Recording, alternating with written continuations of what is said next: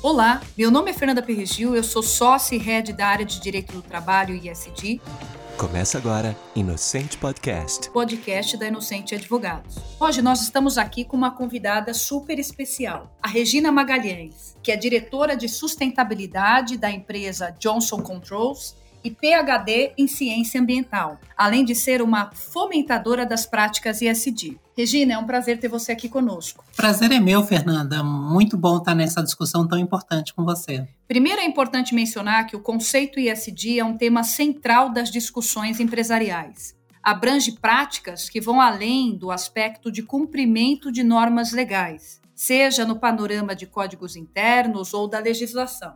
Atualmente, nós vivemos um momento de transição entre a cultura do compliance, da conformidade, para a cultura da integridade, indo além do cumprimento de normas internas e legislação. E nós hoje iremos debater um tema de suma importância: como aplicar um programa de ESG na prática. Como as empresas podem de fato implementar um programa ESG. Regina, como a gente tira isso do papel? Fernanda, muito importante abordar os aspectos práticos, né, de como fazer. Primeira coisa, antes disso, é interessante discutir os conceitos. Você deu uma introdução, mas existem muitas visões diferentes sobre o que é ESG. Na verdade, as empresas já trabalham de certa forma com isso há muitos anos, né? Uh, com responsabilidade social, com sustentabilidade, isso há pelo menos mais de 20 anos. Eu vou rapidamente fazer uma diferenciação entre esses conceitos. Eu diria que responsabilidade social são aquelas práticas das empresas que não têm uma relação direta com os negócios. São projetos de investimento social, são projetos de filantropia, são projetos que até buscam compensar os impactos negativos causados pelas empresas, mas não têm um vínculo direto com os negócios da empresa. Já a sustentabilidade é um conceito mais amplo, né, que diz respeito aos negócios da empresa, mas ele tem também uma abordagem de buscar atender os interesses da sociedade sobre o papel da empresa no desenvolvimento sustentável. Já ISD é um conceito um pouco mais recente, mas tem já muitos anos que vem sendo adotado por empresas e principalmente por investidores, eu diria, na minha visão, tem pessoas que têm visões diferentes, na minha visão, ESG diz respeito a uma metodologia utilizada por investidores para analisar como que questões sociais, ambientais e de governança influenciam no valor da empresa. Então, ela está mais relacionada ao impacto financeiro dessas questões. Já a sustentabilidade ela é mais amplo, né? ele busca atender também os interesses sociais relacionados à atividade da empresa. Então, dito isso, importante fazer essa diferenciação. O primeiro passo é a empresa definir a sua estratégia. Se ela busca apenas valorizar os seus negócios, buscar melhor acesso a capitais, ela vai ter um foco numa abordagem mais financeira das suas atividades. Se ela pretende ter um impacto mais amplo na sociedade, ela vai pensar o tema da sustentabilidade de uma forma geral, que pode abranger o ISG, mas pode ir além disso, buscando talvez atividades, práticas que não vão trazer retorno financeiro para a empresa, mas podem ser importantes em aspectos como reputação, ou que mesmo os valores da empresa façam com que ela tenha também uma ação que gere um impacto social ambiental positivo. Né? Então, esse é um primeiro ponto. A empresa precisa ter claro qual é o seu papel, qual é a sua finalidade, qual é a sua estratégia. Tudo começa por aí. Então, a gente pode entender que o início dessa implementação é a empresa entender o seu propósito, por que, que ela existe e o que, que ela oferece para a sociedade. Dentro dessa definição que você trouxe, eu posso entender que ISD e sustentabilidade se complementam? Eu acredito que sim. Eu diria que ISD está dentro de sustentabilidade. Sustentabilidade é um conceito mais amplo que ISD. Mas, é, de fato, eles podem se complementar e uma empresa pode fazer as duas coisas ao mesmo tempo. Ela pode fazer ISG visando fazer com que os seus negócios tem um bom desempenho social, ambiental e uma boa governança para que a empresa seja melhor valorizada por investidores, mas ela ao mesmo tempo ela pode entender que ela tem por causa do seu propósito a necessidade de ir além disso e ter projetos e fazer uma gestão social e ambiental que não necessariamente vão trazer um retorno financeiro, mas que vão gerar um impacto positivo para a sociedade. Pensando nisso, pensando nas práticas ESG, se eu, como empresa, tenho uma prática voltada só para o environment, que seria o ambiental, eu posso me considerar uma empresa ESG ou se eu pratico outras questões dentro do social que violariam direitos e aspectos, isso cai por terra completamente as minhas ações ambientais. Não, aí eu diria que a gente passa por um segundo passo. O primeiro, então, é uma definição do propósito. E aí, uma coisa muito importante, Fernanda: o propósito é uma decisão estratégica, uma decisão sobre a visão de longo prazo da empresa. Se for uma grande empresa e tiver uma boa estrutura de governança, essa é uma decisão que tem que ser tomada pelo conselho da empresa.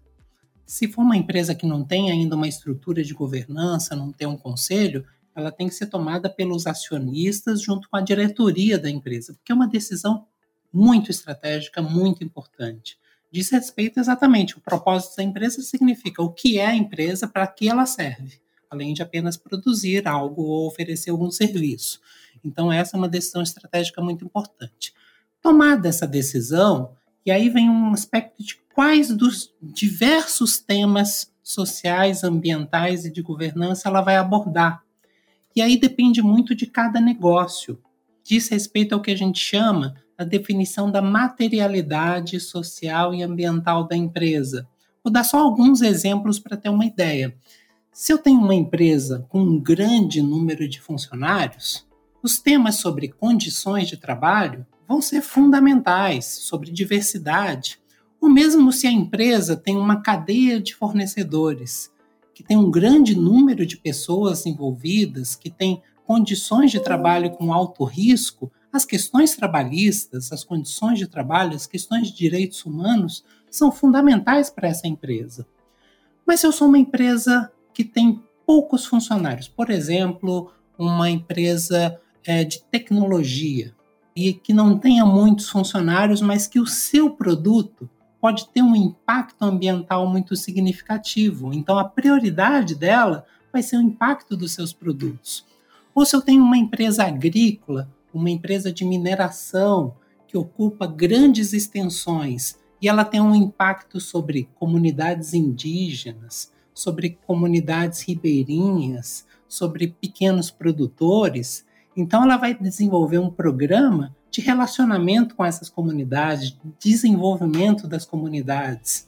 Se eu tenho uma empresa que é muito intensiva em energia, a questão do consumo de energia, das emissões de gases de efeito estufa, isso é o foco principal da empresa.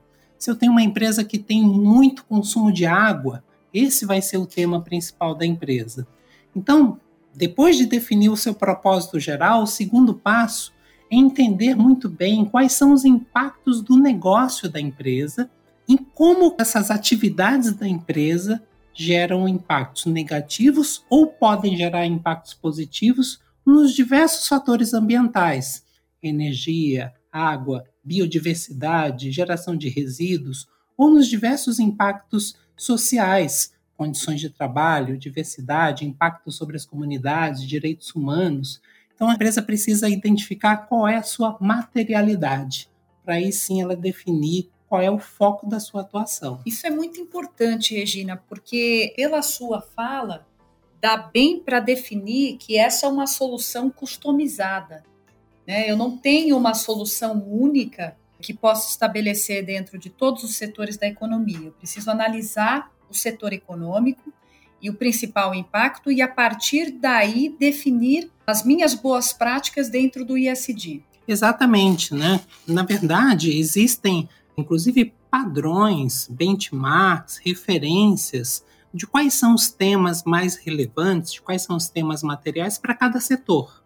Os setores mais bem organizados já têm isso definido. Mas mesmo assim é importante que cada empresa, que é, cada empresa é diferente, é única, tem um negócio específico. Então é muito importante que cada empresa faça essa análise e identifique para o seu negócio, para o ambiente onde ela está inserida, quais são os temas mais importantes. Isso é fundamental, porque se ela não definir isso de uma forma muito clara, e é muito importante que essa não pode ser uma definição administrativa, né? não pode ser uma definição só da diretoria da empresa. É importante que ela envolva os stakeholders, né? porque são eles também que vão ajudar a empresa a saber quais são os impactos que ela gera. Né? Conversar com seus funcionários, com seus fornecedores, com os investidores, com as comunidades vizinhas à empresa, né? para ela ter claro quais são. Por isso que quando a gente faz uma matriz de materialidade, a gente precisa consultar todas as pessoas envolvidas internamente e externamente à empresa, chamados stakeholders. E pensando também nessa relação com os stakeholders, e aí envolve toda a cadeia produtiva, acho que, Gina, você tocou num ponto importantíssimo. Eu ainda vejo um cenário de grandes empresas muito voltado para esse tema por uma exigência do mercado, principalmente das empresas estadas na B3, com capital aberto, mas eu queria entender se você concorda que esse é um tema que também atravessa as empresas de médio porte e pequeno porte. Eu acredito que esse é um tema importante para todas, até porque as empresas que estão na B3, as empresas de capital aberto, elas precisam também ter ações para os seus fornecedores. Então, ações tanto ambientais quanto sociais. Então, se uma empresa está muito preocupada com as condições de trabalho, ela vai perguntar se os seus fornecedores têm uma boa gestão das condições de trabalho. Se ela tem uma cadeia de fornecedores com alto consumo de energia ou de água, ela vai monitorar o consumo de energia e de água dessas empresas. Então, no final das contas, como quando uma grande empresa faz um trabalho bem feito em toda a sua cadeia produtiva, ela vai ter impacto sobre todas as empresas. E é muito importante a empresa não ficar esperando o seu cliente, o investidor ou a comunidade reclamar dos problemas que ela está gerando. Ela precisa se antecipar. Ela vai ser mais bem sucedida, vai ter menos custos, menos problemas se ela fizer esse trabalho antes. É, isso é muito importante porque envolve aí, né, todas as empresas, independente do seu tamanho, do seu porte, independente inclusive do seu tempo de existência, porque a gente já sabe que as empresas com mais maturidade de mercado já estão cada vez mais internalizando esse assunto, até porque tem um impacto de investimentos. Acho que isso é importantíssimo. E nós temos hoje uma, na verdade, é uma notícia que foi publicada de que a B3 abriu uma audiência pública para incluir dentre as suas normas, né, a questão da diversidade nos conselhos de administração.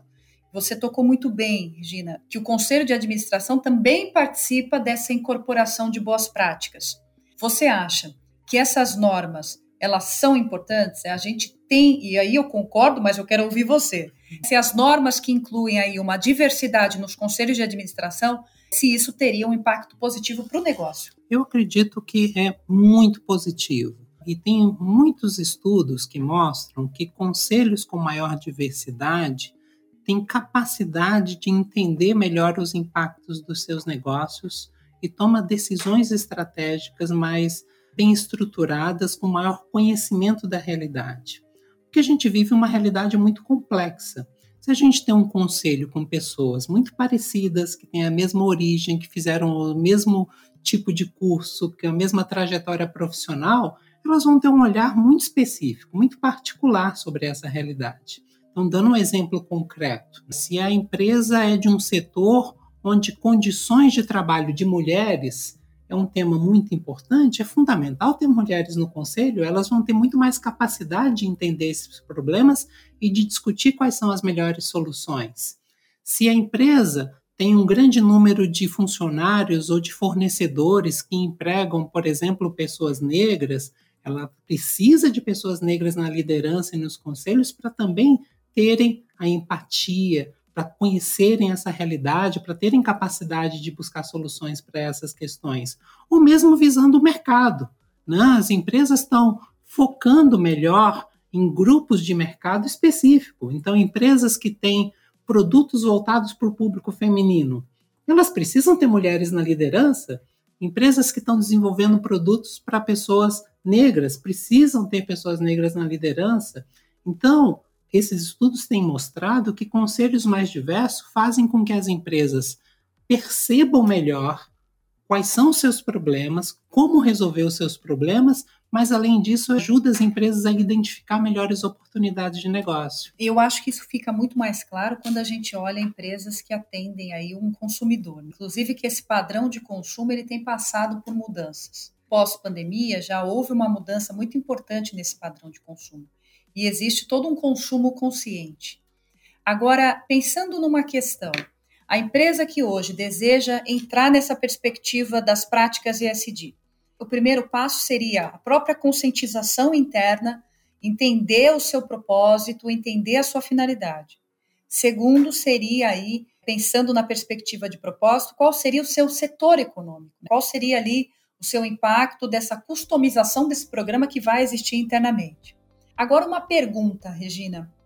Eu falo sempre que as empresas que ignorarem esse tema, elas podem comprometer a sua própria existência. Você concorda com essa frase? Concordo totalmente, né? E por vários fatores.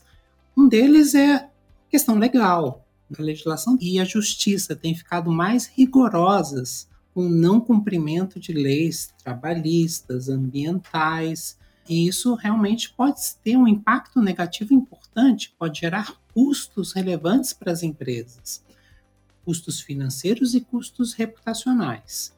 Então, esse é um lado, é um fator que precisa ser bem considerado. E a empresa precisa ter uma boa gestão de riscos para evitar esses problemas.